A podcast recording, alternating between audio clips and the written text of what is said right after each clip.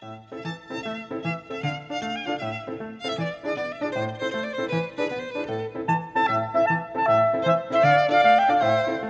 九日谈，作者杨无瑞，第十二篇：东城高且长。东城高且长，逶迤自相主。回风动地起，秋草萋已绿。四时更变化，岁暮亦何速。晨风怀苦心，蟋蟀伤局促。荡涤放情志，何谓自结束？燕赵多佳人，美者颜如玉。披服罗长衣，当户理清曲。音响一何悲，弦急知助促。时晴整中带，沉吟聊执竹。思为双飞燕，衔泥。朝君屋。这是一首写都市的诗，尽管只在开头的一句提到城。写都市可以写都市本身，也可以写都市里的人和人的生命故事。两都赋、两京赋、三都赋和长安古意都写都市本身。班固、张衡。左思和卢照邻，他们的笔下，一个都城便是一个宇宙。写作者的使命是用词汇为宇宙提供一幅知识拼图。一篇赋就是一份关于宇宙的清单，清单要够细、够精致、够长，就像宇宙那样丰盈、有序、无尽。西汉和东汉。是宇宙般都市涌现的时代。西汉的长安，东汉的洛阳，跟西周、东周时的城完全不同。比起帝国时代的都，封建时代所有的邦国都显得小国寡民。帝国时代都城的最大特征是吸纳所有地方的人与物，抹掉所有人与物的地方性。帝国的都城什么都有。什么都无法保持原貌，所以你很难说一座都城是什么样子。一个人可以了解自己的乡村，但没人可以了解一座都城。正因如此，才会有人写两都赋、两京赋。这些文字的首席读者是君主，他们犹如献给君主的地图或账簿，好让君主把自己的财产纳入执掌。可是，对一个在都城讨生活的小人物而言，那些地图、账簿没什么意义。账簿上光怪陆离的事物、词汇，多数与他无关。与他有关的，只有一个触目惊心的对比：城的大，自己的小。于是，班固、张衡这些帝国写手下笔万言的都城，到了我们的诗人这里。只有两句：“东城高且长，逶迤自相主。”高且长是太直白的语言，直白本身意味深长。人们言说一物，越是熟悉，越是精细的描摹、形容，充分的描摹、形容一物，即表示充分了解一物、占有一物。大赋的作者们精细描摹都城。效果之一是为君主制造占有感。我们的诗人不描摹，不形容。秋风起，他意识到又是一年将近。这是他在城中的第几年？不知道。但无论待了多久，城对于他都是陌生一己之物，所以无法描摹形容，只能高且长。都市。就有这种魔力，把所有人吸进来，却不让他们在里边找到家之感。走进都市的人身上都带着家乡的泥土，他们想在都市里洗净泥土，又想在都市里开花结果，于是生出种种希望与失望，痛苦与救赎。这是班固、张衡、左思们不写的东西，却是我们的诗人要写的东西。他要写的是一个小人物在都市宇宙中的几个瞬间。荡涤放情志。都市宇宙给人的第一感觉是大，无穷无尽、无可把握的大。与大相伴的第二个感觉是小，囚笼般的小。东城高且长，逶迤自相主。诗人心里的城是围城，宏大却封闭的空间。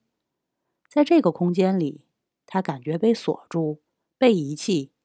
他用一虫一鸟写这个感觉。晨光见于飞，迅疾如光。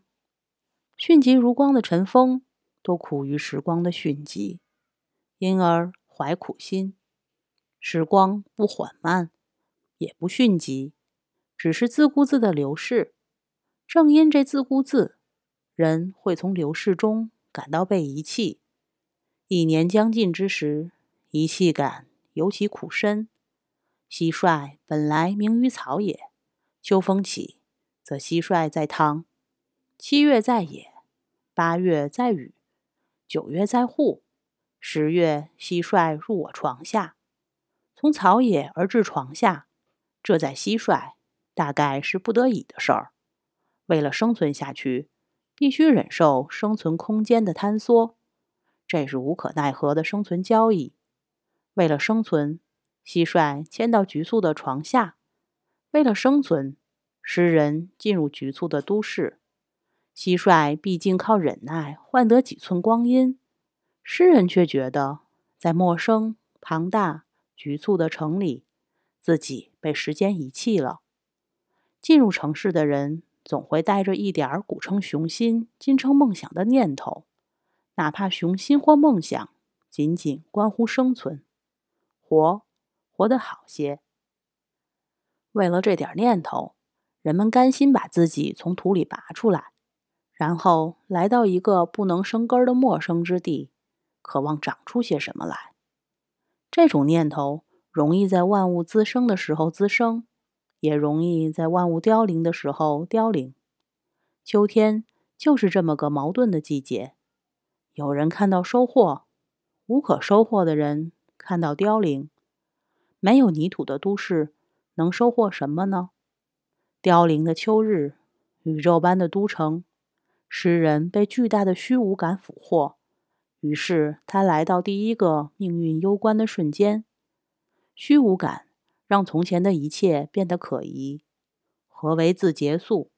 这是诗人抛给自己的虚无主义问题。结束既是拘束，自结束既是自行选择的拘束。为了生活，诗人自愿担起担儿，背上恶。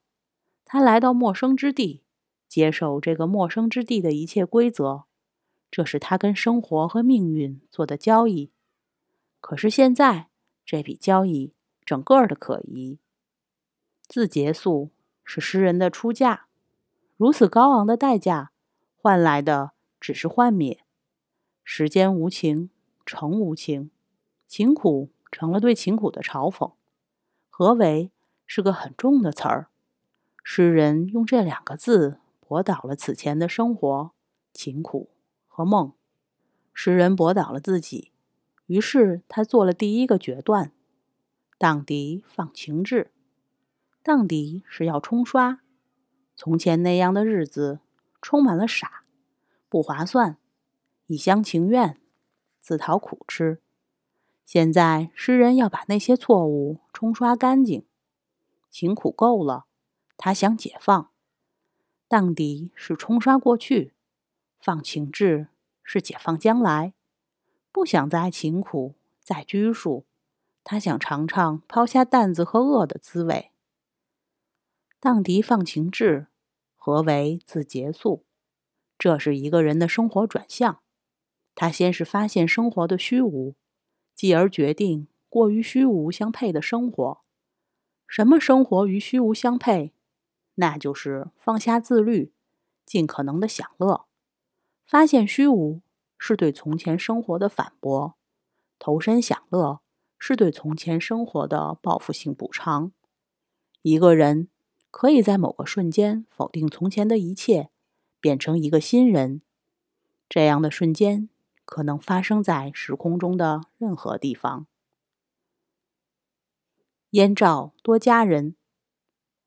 诗人革了自己的命。革命之后，他打算在这个都城里过从前不敢过的生活。他想要的不是爱，是女人。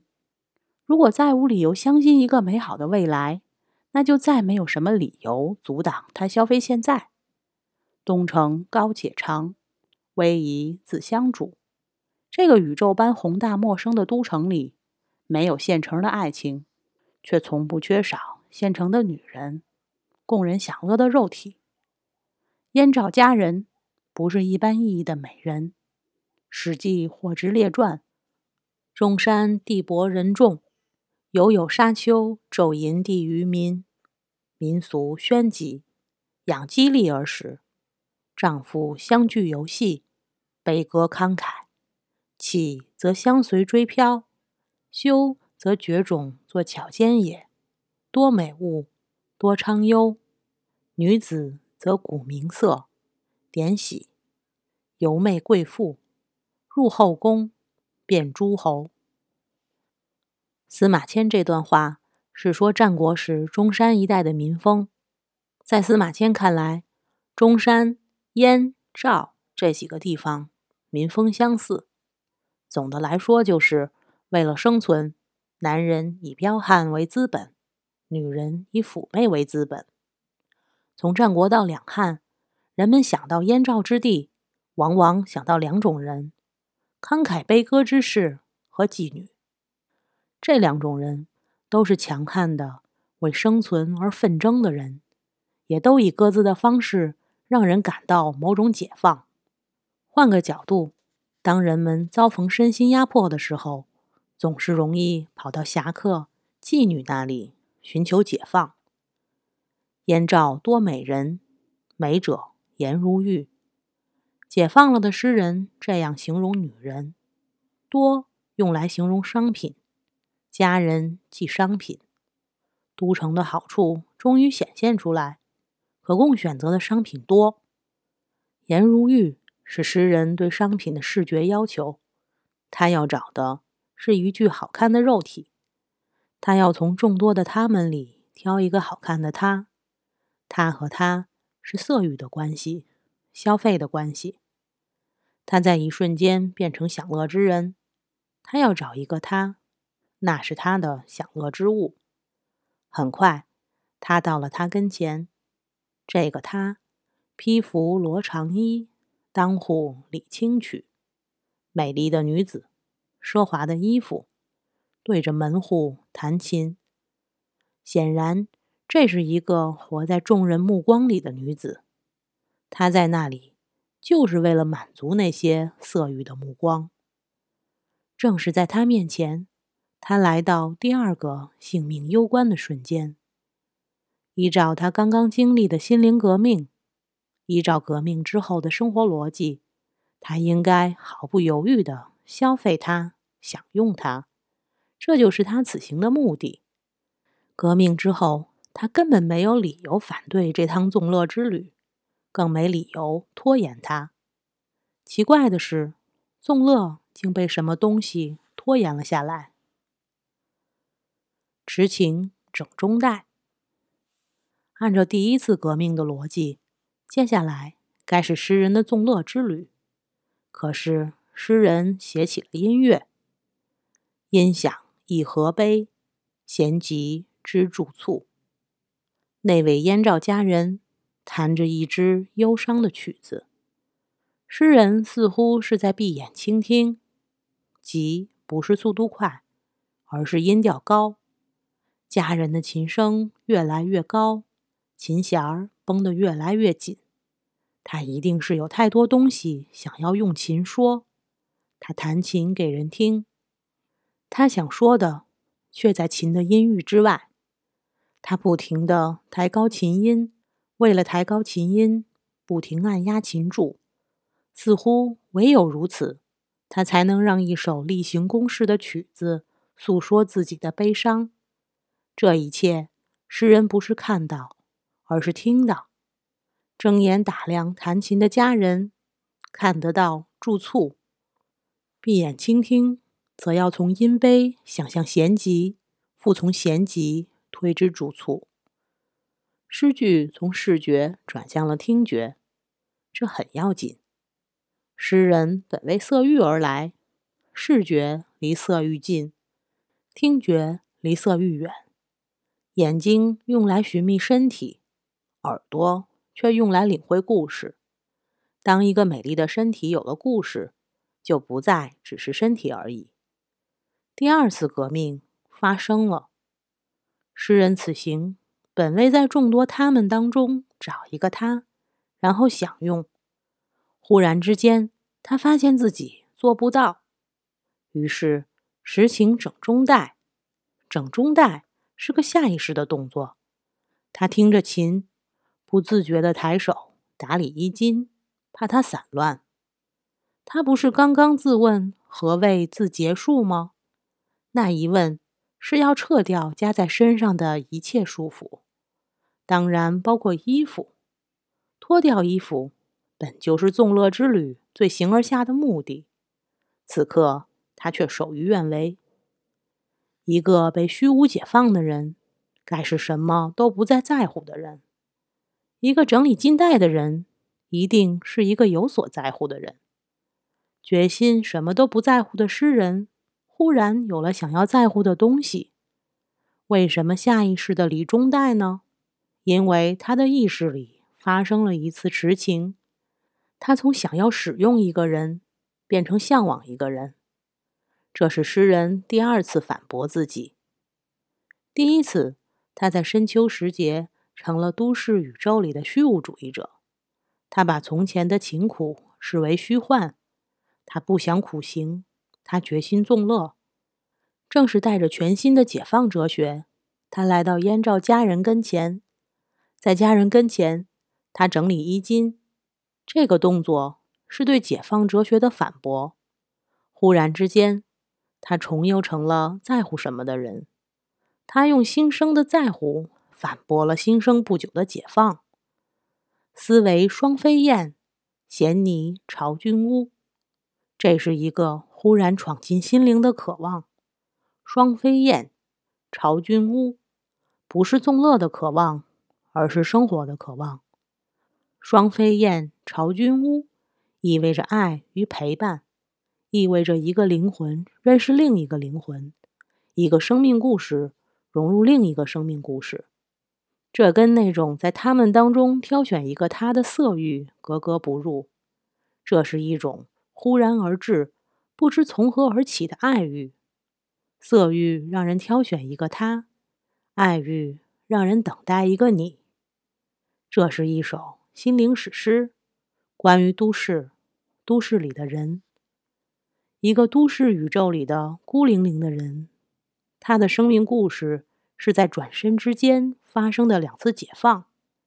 第一次，虚无把他从生活的绝望中解放出来；第二次，生活的渴望把他从虚无中解放出来。落入虚无的人，把世界当成物。我们的诗人。却在刚刚落入虚无不久，重新看见了人，在一个陈列肉体的地方，看见了，或者不如说听见了一个悲伤的、诉说着的、有故事的人。这是一个没什么细节的爱情故事，却是一个具体而神秘的救赎的故事。东城高且长，和西北有高楼，有些像。又不太像。本片结束，谢谢收听。